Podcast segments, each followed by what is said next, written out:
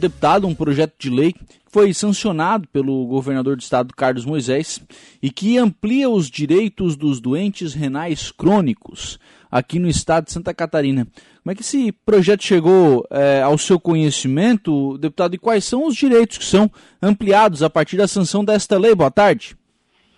Boa tarde, boa tarde, a todos os nossos ouvintes da Rádio de Araranguá. Então, é, em 2019, eu fui procurado pelos doentes renais crônicos, uma associação deles, e de, solicitando que eu entrasse com um projeto de lei que desse os mesmos direitos das pessoas deficientes, com deficiências, aos doentes renais crônicos, quem faz hemodiálise, foi transplantado, que precisa de cuidados especiais. Depois de dois anos tramitando pelas comissões, indo para diligências e tudo mais, foi aprovado esse ano, agora há pouco tempo, em de um mês atrás.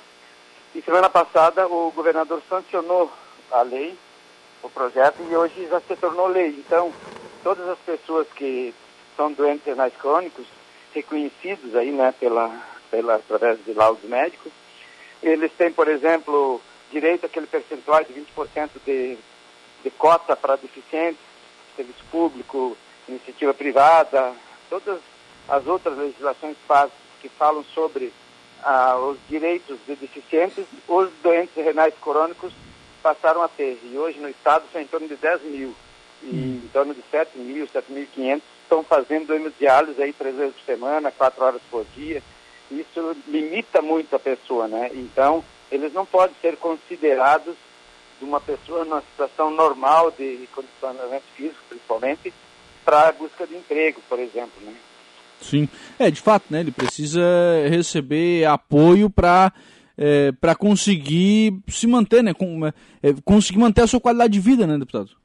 Exatamente. E assim, a gente dá, além de, de outros direitos que toda a, a legislação ela prevê para os deficientes, eles dão, por que, que é, eles é estendido agora também para os doentes renais, dando mais possibilidades deles na questão do mercado de trabalho, na questão de outros direitos que eles, que eles possam ter, né? É, para amenizar um pouco o sofrimento das pessoas que já passam por tanta dificuldade, né? Então, se a gente consegue amenizar um pouco, seria é importante. E teve a sensibilidade do governador de sancionar, né?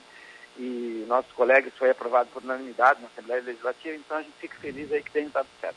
São os mesmos direitos, por exemplo, tá, de, de deficientes, é, são os mesmos direitos que agora passam a ser é, oferecidos também aos doentes renais? Exatamente. Os doentes renais hoje, a partir de agora, eles são considerados deficientes para efeito dos direitos que a legislação prevê para os doentes, é, para os deficientes é, de uma forma geral, né?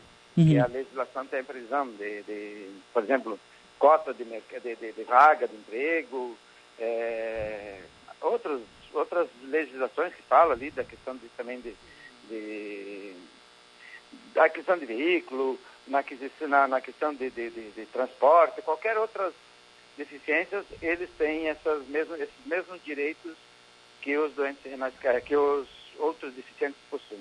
Sim.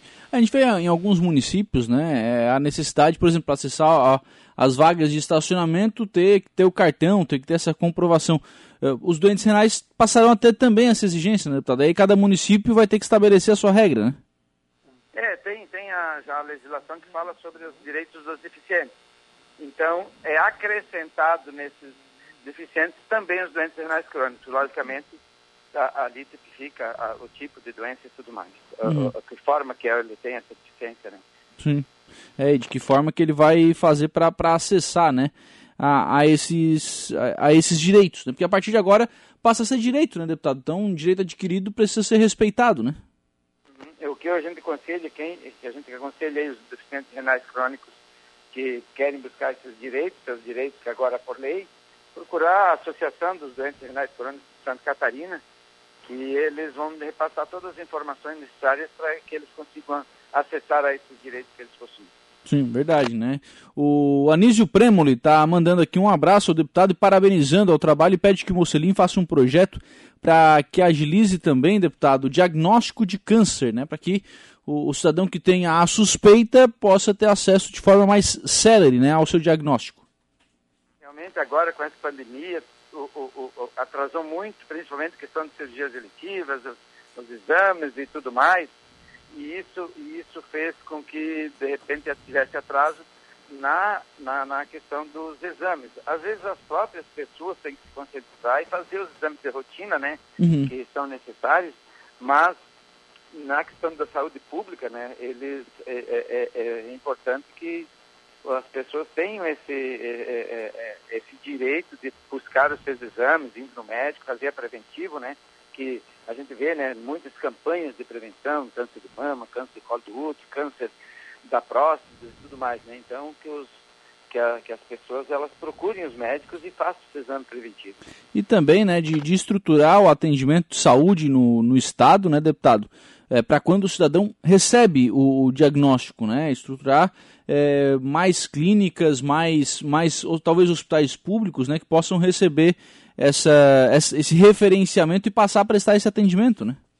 É, exatamente. Agora esperamos que essa pandemia passe o governo estado tem investido muito, muito dinheiro, muito recurso mesmo na, na, na, nos hospitais, nas clínicas, e agora eu estava conversando com o doutor André, é, secretário de saúde, vão ter concentrado energia agora na questão das cirurgias eletivas, nos exames, a, a, a retomada nos, nos, exames que estão muito em atraso, principalmente pessoas que têm um diagnóstico que têm que fazer novos exames para constatar, e, e não pode esperar né, que depois, se demorar, esses exames aí pode se tornar fatal, né? Então, por é. isso que é necessário necessário agilidade, principalmente na questão de saúde pública. É, o que a gente viu muito na, na pandemia foi muito procedimento ser realizado é, que, que era para ser letivo, né? ou seja, que era para ser aquele procedimento que talvez podia esperar um pouquinho, podia ser feito com mais paciência, com mais calma, é, se esperou tanto né, que ele acabou sendo necessário, é, foi necessário realizar esse procedimento em urgência e emergência em virtude de não ter acesso às cirurgias eletivas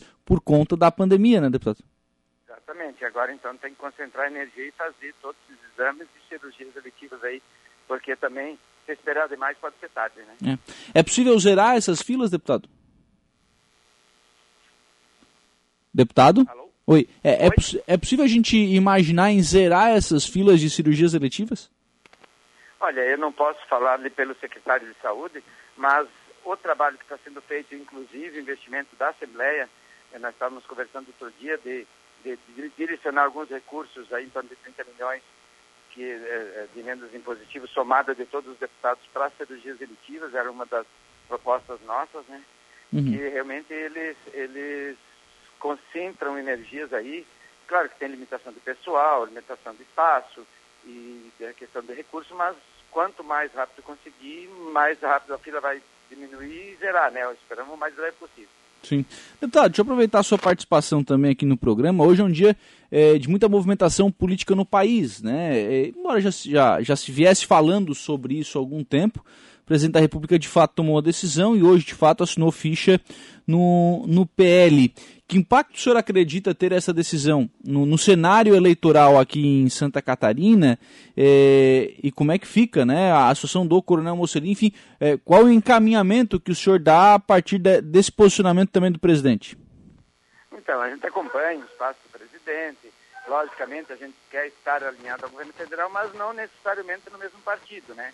Porque a gente sabe que não vai caber todos os candidatos a deputado federal e estadual no mesmo partido.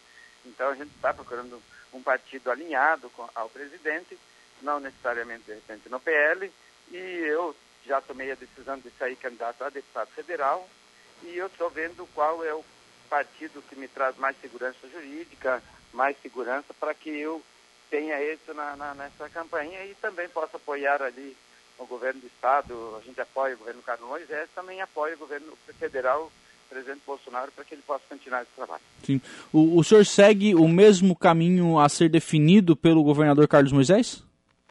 Olha, não necessariamente eu digo do mesmo partido também. A gente tem uma certa independência. Gostaria de apoiar, se possível, no mesmo partido, se não for possível, um partido coligado, que a gente possa prestar esse apoio para que também Santa Catarina continue desenvolvendo, crescendo, gerando emprego e também fazendo uma boa gestão que a gente percebe que está sendo feita, né? Tendo recursos para investir nos municípios, na área da saúde, na educação, em todas as áreas. Obrigado, deputado Coronel Mocelim, pela participação aqui no programa. Um abraço e uma boa tarde, deputado. Ah, obrigado aí pela oportunidade de esclarecer e também todos aí, uma boa tarde. Excelente resto de semana aí a todos.